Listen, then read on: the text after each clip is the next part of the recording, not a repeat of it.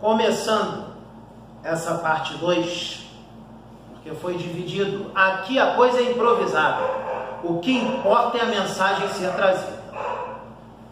Aqueles que vão reclamar que não tem microfone, que o áudio está ruim, aumentem o volume do celular. José Pilintra das Almas fala alto. Eu acho que o som vai ficar muito bom. Então, em que parte nós estávamos? Do corpo, bebida, cigarro, drogas. Vamos falar da bebida e do cigarro. José Pilintra das Almas já disse quais os problemas físicos que causam. Não disse? O que atinge o corpo físico, entenda bem, o que atinge o corpo físico atinge o corpo astral. Vamos imaginar uma pessoa que bebia muito, eu digo muito mesmo, aquele alcoólatra mesmo, durante, vamos botar uma idade qualquer, 20 anos de idade até os seus 35 anos de idade, mas bebendo muito mesmo. E aos 35 anos resolve parar. Para totalmente. Esses 15 anos prejudicou o corpo físico, mesmo ele parando. Vai melhorar muita coisa? De repente pode impedir um câncer, pode impedir um outro problema, porque ele parou a tempo. Mas não deixou de prejudicar o corpo físico, porque foram 15 anos em excesso, todo dia, bebendo praticamente todo dia.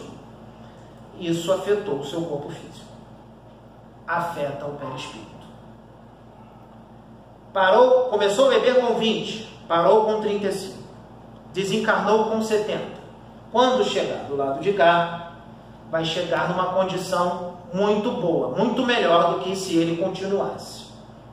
Pode ser, dependendo do corpo de cada um, que não fique tão ruim, mas vai chegar com a constituição perispiritual psicossomática perfeita que não vai estar. Mas, dependendo de um caso para outro, porque cada caso é um caso, aqui tem medicina. Existe a medicina incisiva? Sim. Mas a medicina no plano espiritual é magnética, psicossomática, puro magnetismo. Dá para melhorar bastante coisa. Melhorando bastante coisa, fazemos aqui o nosso trabalho, preparamos para reencarnar. Pode ser que não venha com nada, pode ser que venha com algum probleminha pequeno no estômago ou no pulmão, algum probleminha, ok? ou pode vir com um problemão, dependendo do tempo o qual ele estava ligado ao vício. Isso é muito complexo, porque cada caso é um caso. No seu caso, posso falar? Já foi dito. Já foi dito para você. Você teve uma encarnação que você abusou demais da bebida alcoólica. Não é assim? Uhum. Foi uma encarnação inteira. Você repetiu agora de novo. Tá entendendo? Só que você agora está se recuperando. Então as coisas vão conspirar a seu favor. Mas não quer dizer que você, quando desencarnar, vai chegar aqui com seu pé espírito perfeito, vai chegar com uma coisinha ou outra. Mas isso daí, moça, é normal. Está entendendo? Não causa nenhum rebuliço, não causa nem nada mirabolante. Dá para resolver. A forma, a melhor forma de reconstruir o Império Espírito é através da reencarnação. Reencarnando, o perispírito vai se reconstruindo. Nós fazemos o nosso trabalho aqui. Melhora bastante. Olha o que foi feito nessa menina. Claro que não fomos nós. Com ela o caso foi a parte. Mas não é porque ela é uma privilegiada. Existe uma série de coisas envolvidas. Série de coisas envolvidas. Então foi feito isso por espíritos de alta estirpe. Mas uma pessoa que não vai ser inserida num trabalho importantíssimo, numa obra, para que, que um espírito de alta estirpe vai vir para. Até porque aquela pessoa tem que passar por aquilo. Ela precisa passar. Ela não está passando pelo problema físico, mas ela passou por outros problemas, ou não passou? Não passou por uma luta grande aqui dentro dessa casa? Muita decepção? Muito problema? Vivendo a vida dos outros? Então, humilhação, outras coisas. É como se aquilo fosse transferido para outras situações, porque tem que ser pago. Mas, como ela está no caminho, fazendo a obra com vontade, com afinco, você pretende desistir? Então, tudo é amenizado através do bem que é feito. O bem anula muita coisa de ruim. É como aquela pessoa. Vou repetir aquele exemplo que vocês já deram aqui. O rapaz arranca a perna de alguém numa encarnação. Na outra encarnação, quando ele reencarnar, ele terá que perder a perna num determinado momento da vida dele. Só que ele, nessa encarnação, que ele tem que perder a perna, ele começa a fazer o bem, o bem, o bem, o bem, mas não por obrigação, de coração. Em vez de perder a perna inteira, ele perde um dedão. O bem que ele fez anulou o perder a perna. O que, que você está fazendo aqui nessa casa? Caridade o bem. Então, muita coisa que você fez agredindo o seu corpo astral, através do amor, porque o amor é a energia mais forte do universo. Através desse amor que você emana com sinceridade para os espíritos sofredores que aqui vêm, no auxílio dessa casa, porque um simples abrir de porta para alguém entrar já está fazendo a caridade. Um simples pegar no celular para gravar uma mensagem de um benfeitor espiritual, já é uma caridade. O rapaz que fica do outro lado da câmera verificando o vídeo é uma caridade. Um emanar de mãos, uma magnetização é uma caridade. Pegar um copo d'água para alguém que está com sede, um médico que acabou de participar de um resgate difícil, é uma caridade. Tudo isso é contabilizado. Nada passa em branco. Até um espirro, uma tosse é registrado. Tudo é registrado. Entendam isso. Então, através do bem que você pratica, você mesma reconstrói o seu corpo astral. Eu fui bem entendido? é claro que tem muito mais. Deus não se explica. Deus não se explica através de ciência. Deus não se explica através de físico. Deus se sente. Deus é intuição. Sinta dentro de ti a intuição. E você saberá se é Deus falando com você ou não. Deus é amor. Então a intuição tem que ser de amor. Se for uma intuição de ódio, de raiva, ah, meu amigo, não é Acho que José Penetra das Almas foi claro com relação a isso. Por isso é necessário esse sentir. Não é assim que ele gosta?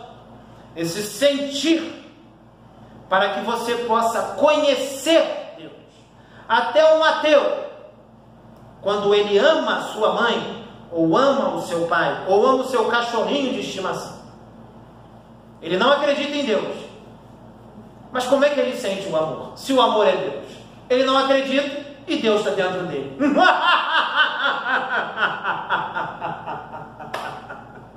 Pode falar, menina. Seu Zé, eu queria perguntar uma coisa para o senhor assim eu tenho uma certa dificuldade no meu dia a dia, é, como é que, como, como fazer, assim, para neutralizar os hábitos, porque o hábito é uma coisa muito enraizada dentro do humano, digamos assim. Né? Você quer falar do vício ou você quer falar do hábito? Do, do hábito, não, não do vício mas do hábito. Hum. Porque assim, eu quero mudar em várias áreas, né? A reforma íntima que tanto se pede aqui, eu quero de verdade. Sim. Mas que quando eu vejo, eu já estou. Então vamos lá.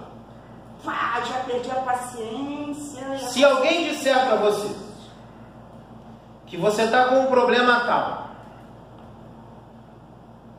tá entendendo? Alguém diz para você, se essa moça aqui chegar para você e falar, Jaqueline, você tem que mudar isso, não está bom. Você vai aceitar? Tem certeza?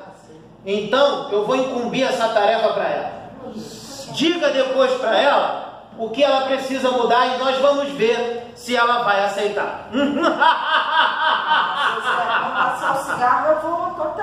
Você acha que o problema é só esse, menino? Não. E o seu gênio? Não, eu já tentei, uma vez ela me deu. E o seu gênio, menina? E a sua falta de paciência? Total. E a sua intolerância?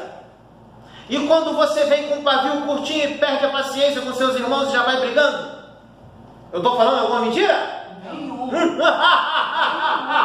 Esse menino aqui conhece a sua vida? Ele não conhece. Não, mas também não estou ouvindo, não. Né? Então pronto. Então ouve. Então José Penetra das Almas já está dizendo algumas coisas que você tem que mudar.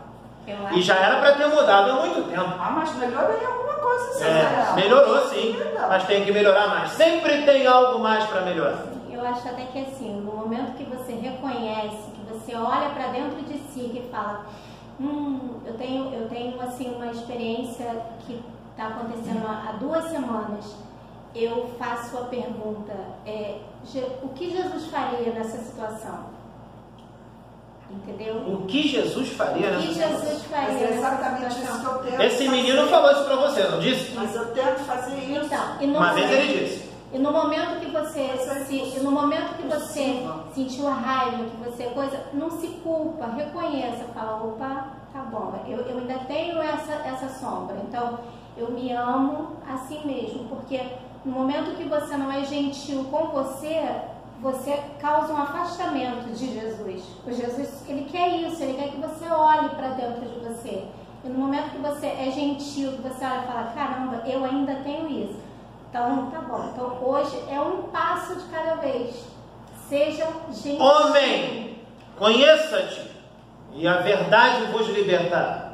Conheça-te, conheça-te, admita quem você é, admita o seu lado sombra, admita que você é impaciente, admita que você é raivoso, admita que você é invejoso.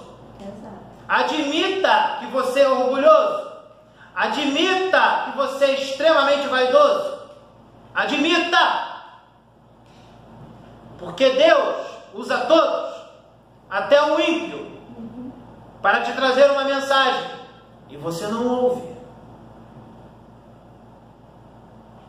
Ah, mas eu estou no caminho, eu estou na igreja. Lá no inferno tem um monte de obreiro, tem um monte de irmãozinho da igreja. Porque tudo é sintonia. Você vai para onde você sintoniza. Se você é impaciente, vive perdendo a paciência, vive com raiva, nervoso, se você desencarna de repente, tem um mal súbito uma bala perdida te pega, você está com aquela raiva, aquele nervoso, você acha que o seu espírito vai para onde? Vai para o céu? Vai vir anjinho com asinha te buscar? Vai vir um chifrudo com um garfo na mão. Eu posso contar uma história aqui Pode. que foi um grande ensinamento para mim. É, Eu trabalhava num, num, num posto de assistência Tente médica. falar um pouco alto. Eu trabalhava num posto de assistência médica, aí veio uma menina que estava com uma criança no colo, pequena, grávida de outra e puxando dois pelas mãos. Segurando mais dois, um dando a mão para o outro e puxando. E ela pediu uma informação. E eu estava conversando com um colega. E eu fiquei assim muito, muito chateada, porque eu via a, a miséria que ela vivia, eu disse assim, poxa vida, eu falando, poxa vida, será que essa menina não, não tinha, não podia ter tomado um anticoncepcional para não engravidar o quarto filho? O que, que vai ser? Aí esse meu amigo chegou para mim disse assim, é, se, é, quanto, quanto é que custa uma cartela de anticoncepcional? Aí na época eu falei, ah, custa tanto. Ele disse assim, é, mas se eu sou ela, é, eu, se eu tivesse esse dinheiro na mão, eu compraria leite para alimentar as outras crianças e nem pensaria no anticoncepcional.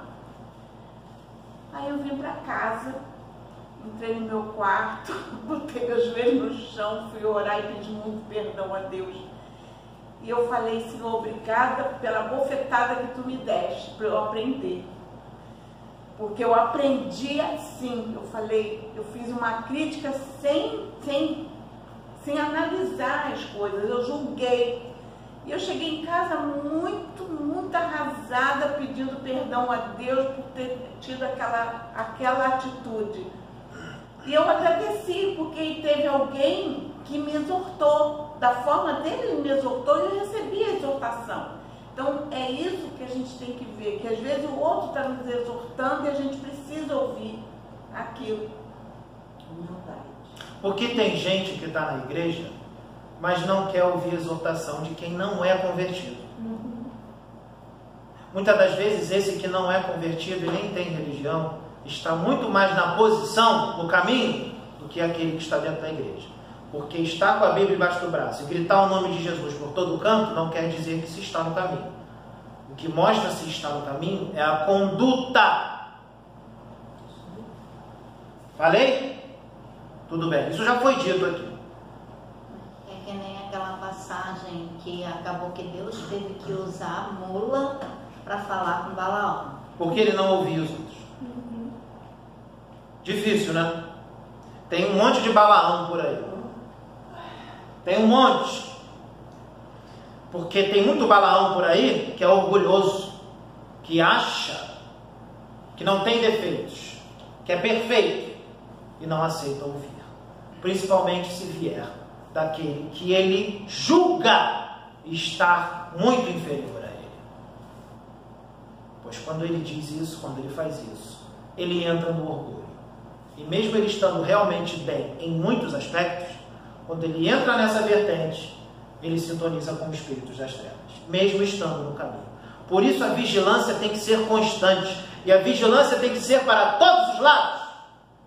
Não é só para um lado, para esse ou para esse. É um círculo de 360 graus que tem que ser fechado. Se tiver uma frechinha, o capeta entra. Por isso, a reforma íntima é constante e não se para. Porque não achem vocês que vocês são perfeitos. Se vocês fossem perfeitos, vocês não teriam um corpo físico e muito menos um corpo astral. Vocês estariam com os espíritos puros, já teriam atingido a angelitude. então tem sempre algo a mudar. Sempre. Já estou bem, está bem nada. Tem sempre alguma coisa. Peça para os outros te dizer o que está errado, porque muitas das vezes você não enxerga. Tem uma passagem na Bíblia que, que o pessoal se baseia muito e que eu acho uma passagem perigosa, que diz que nós vamos julgar os anjos. Conhece essa palavra, essa passagem está lá na Bíblia? Que diz que nós julgaremos os anjos. Então, nós somos imperfeitos. Qual o anjo que ele estava se referindo? Quer dizer, eu, eu, eu fico assim, porque para a gente atingir a agilitude, ainda precisa de muita caminhada, muita evolução. Vocês um dia serão anjos. Isso é inevitável. A diferença é quando. Mas que vai um dia, vai. Então, vocês são anjos. Anjos caídos.